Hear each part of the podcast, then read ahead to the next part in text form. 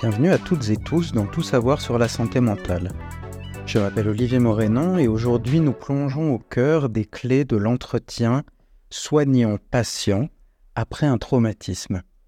Peu importe si cet entretien est dans l'urgence ou a posteriori, explorons ensemble les fondements d'un entretien réussi. Au sein du parcours de guérison après un événement traumatisant, l'interaction soignant-patient constitue un pilier incontournable. Voyons comment optimiser ces moments précieux. D'abord, on va établir la confiance. C'est toujours un lieu commun de dire établir une relation de confiance. Dans ce cas-là, on va voir comment ça se passe. La sécurité émotionnelle est primordiale. La personne ne va pas pouvoir se concentrer sur ce qu'elle a à dire et l'expression de ses douleurs si on est encore sur les lieux de l'accident, par exemple, ou si on est dans une pièce où il y a de l'agitation. L'important, c'est de la réconforter aussi dans l'univers dans lequel va se dérouler cet entretien. On va aussi faire preuve d'écoute active. L'écoute active est toujours présente dans la relation soignant-soigné.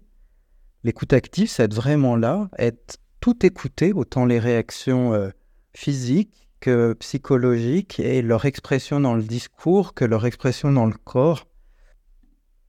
Nous pouvons utiliser la reformulation pour euh, montrer qu'on a bien écouté ce que la personne a dit. On utilise les mêmes mots parfois pour que la personne se, se sente vraiment écoutée et non pas jugée. On ne réinterprète pas ce que la personne a dit. Si on l'interprète, on en fait une synthèse et puis on peut proposer ce à quoi ça nous fait penser, mais surtout on le fait valider par la personne. Ensuite, on va évaluer les besoins psychologiques. C'est une étape qui est vitale puisqu'on va évaluer l'état émotionnel de la personne et détecter tout symptôme de stress post-traumatique. Nous proposerons alors du coup des approches qui sont en lien avec ce qui aura été exprimé. Ensuite, on va communiquer sur le traumatisme en encourageant doucement le patient à se confier sur son vécu tout en respectant son propre tempo tout ça, ça nécessite finesse, patience et expérience. Nous allons discuter avec le patient de l'importance de comprendre et de naviguer avec précaution autour des mécanismes de défense qu'il va exprimer. Si la personne est plutôt dans le déni, si la personne est très défensive, on va y aller très très très doucement. Ensuite, on va orienter et soutenir.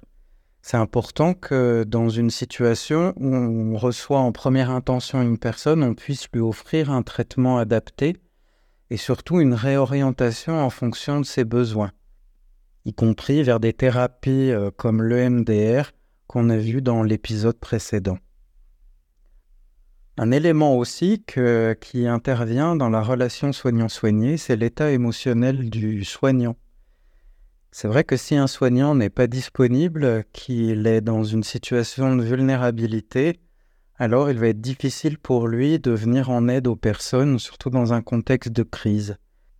Pour prendre un exemple, les pompiers sont souvent les premiers sur les lieux d'intervention et sur les accidents. Et par conséquent, ils constatent euh, des, parfois des situations extrêmement difficiles, des horreurs visuellement. Ils constatent aussi euh, la détresse des familles, ils se prennent tout un tas d'émotions et d'images aussi très difficiles.